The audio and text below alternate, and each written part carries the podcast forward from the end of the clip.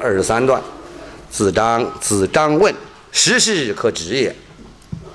子曰：“啊，殷因于夏礼所损益，可知也；周因于殷礼所损益，可知也。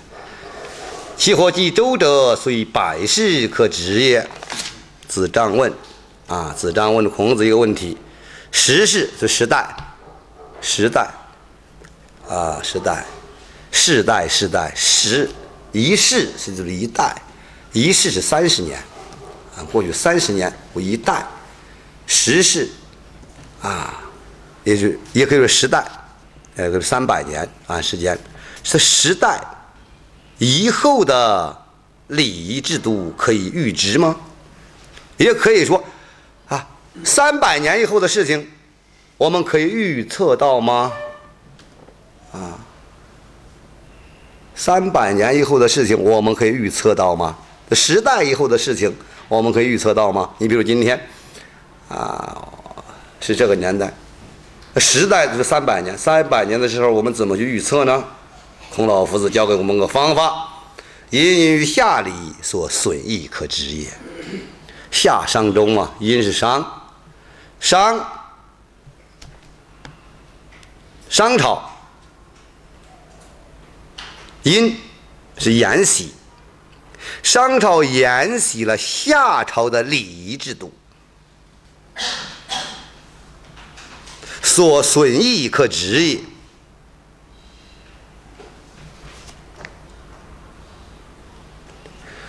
损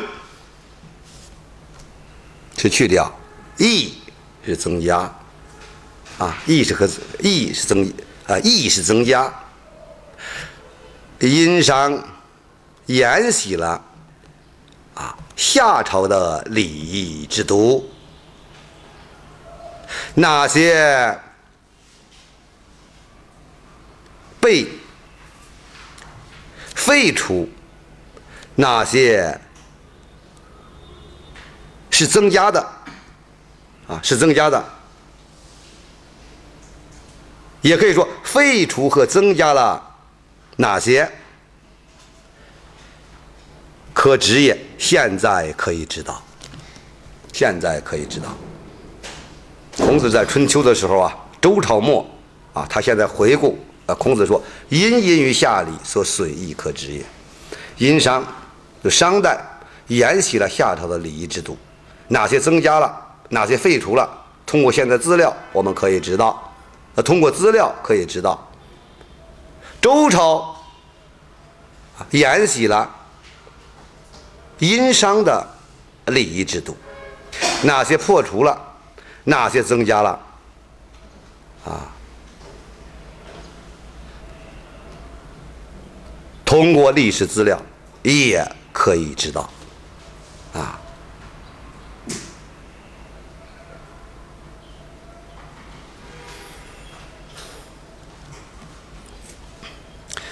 其或继周者，以后或者有继承周代礼仪制度者，虽百世可知也。即使一百代，也可以知道。是字面意思啊，字面意思。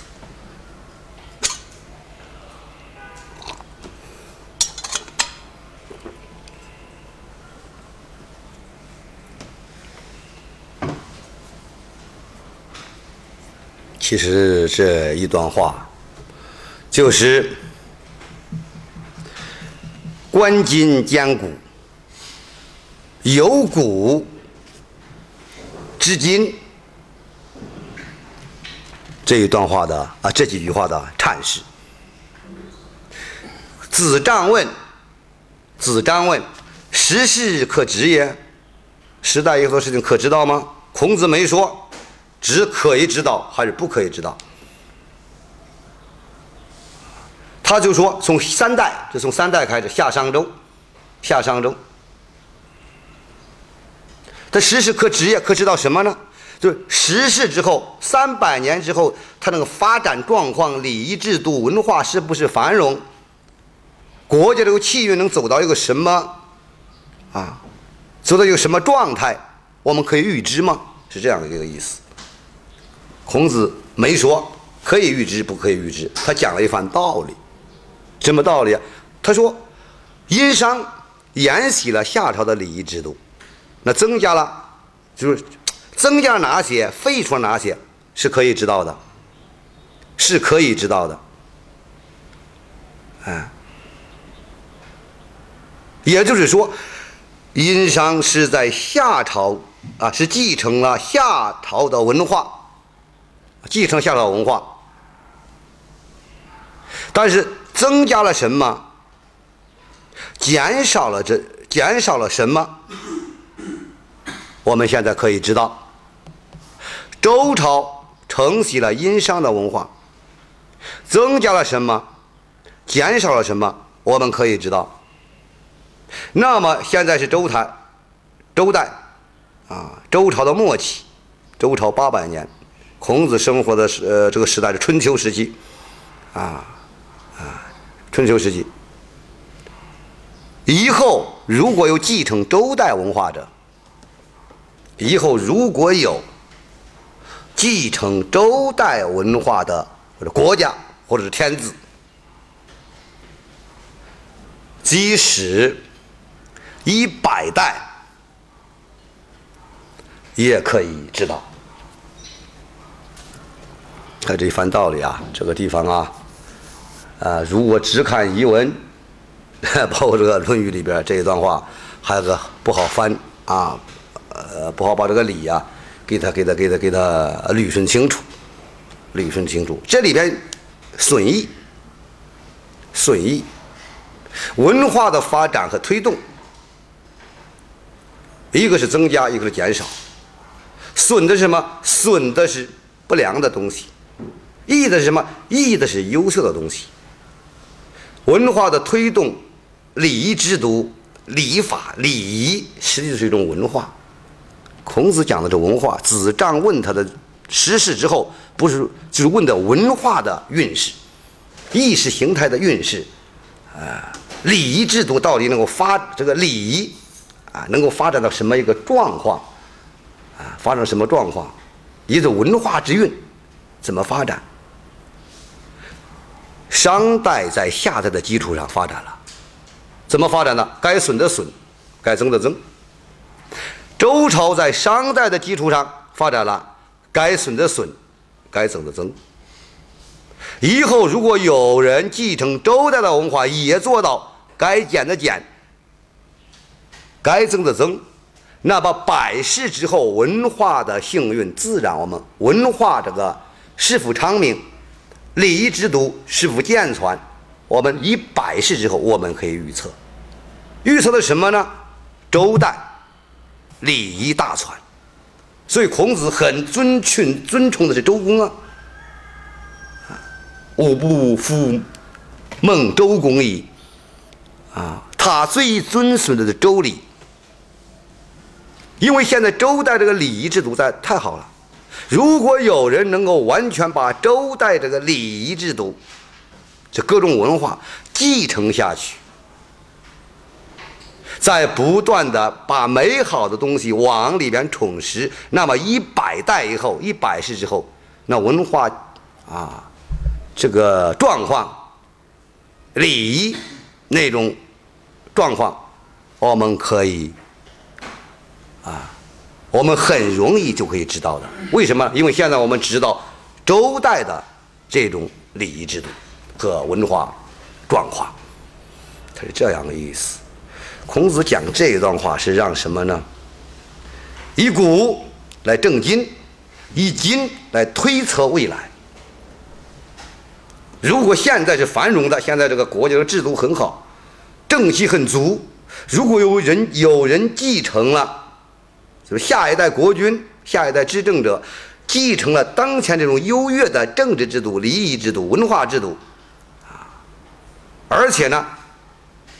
一步一步向前推进，优秀者发扬之，增增益之，不适应时代的该废除废除，那么就是三千年之后，百世三千年之后的文化是否繁荣，我们自然就可知了，因为现在都很繁荣。那三千年之后，如果按这个在这个基础上一步一步向前推进，那会更加繁荣，不，所以百世可知也，它是这个意思，啊，这个意思。这段话不太好懂，不是很好懂，这我得拐过来，拐过来这段话搞不明白。第最后一小段，子曰：“非其鬼而祭之，谄也；见义不为。”无勇也，啊，非其鬼，鬼是鬼神，啊，非其鬼而祭之，祭是祭祀，不是自己应该祭祀的鬼神，却去祭祀他，那这叫谄媚，谄媚就是巴结，啊，叫谄媚。见到正义的事情，而不能够积极的去做，那叫没有勇气，那叫没有勇气。什么是谄谄媚？这个地方非其鬼而祭之，不应该啊，不是自己应该祭祀的。那种鬼神，自己去祭祀，就是谄媚；见到了应该做的事情而不去做，那叫没有勇气，没有勇气。为什么《为政篇》把这两句话，孔子讲这两句话放到最后边呢？这个排定的《论语》的排定呢，是经过他的学生啊严密啊去排的。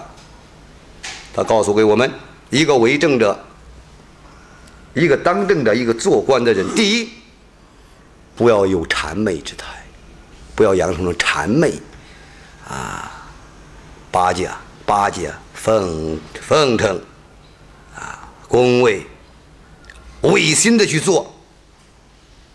抱有谄媚之气，而谄媚之气正是自古至今诸多做官人的一种劣病。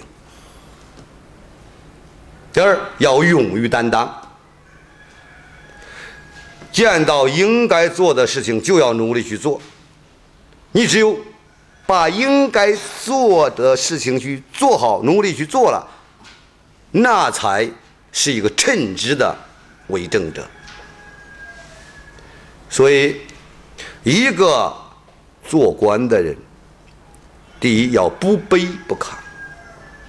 这个鬼神，这尊神，他就有再大的威力，再大威力，但是他没有在我的国土上，或者说，从人格上来说，从民族气节上来说，从民俗民风来说，我都不应该去。给他上香，给他礼拜，去祭祀他。但是别的人说他很灵，能给人带来福祉，那么我就去祭祀他，给他上供了。这叫谄媚，不应该就是不应该我们敬的神，我们去敬了。你比如。像美国或者日本，啊，在和我们国家最不和的情况下，他们敬的神，我们也去拿过来敬了，要谄媚，那叫对给人家的奉承巴结，谄媚之态，只是表层意思，那叫谄媚。见到应该做的事情，我们在回去的路上，一个八十多岁老太太走路没走好，躺到路边上了。我们应该马上给她扶起来，这应该做的事情。但是我们想扶起来，但是一想，如果我一扶她，她再粘住我；一扶她再讹我，那你没有连这种勇气、正气都没有了。被利益所使，人往往没有勇气走了，那叫无勇也。这是字面意思。但是为政篇第二十四小段为什么用这样两句话结束？他告诉我，给我们一个做官的官德要具备：第一，不谄媚。孔子把它放到这地方，为什么？做官的人十个有九个谄媚？特别小官见到大官，啊，没有不谄媚的。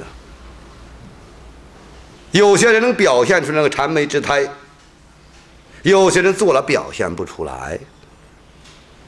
老夫子告诉给我们，为政之大忌：第一，不要谄媚；第二，要有勇，勇者不惧，敢于担当，不要前怕狼后怕虎。要想治理一个国家，要想恩惠一方臣子民，首先要勇，要见义而为，勇于担当。这是为什么？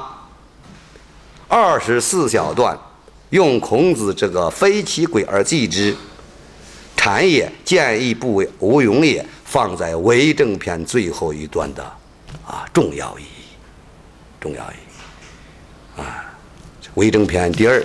今天我们啊圆满告成。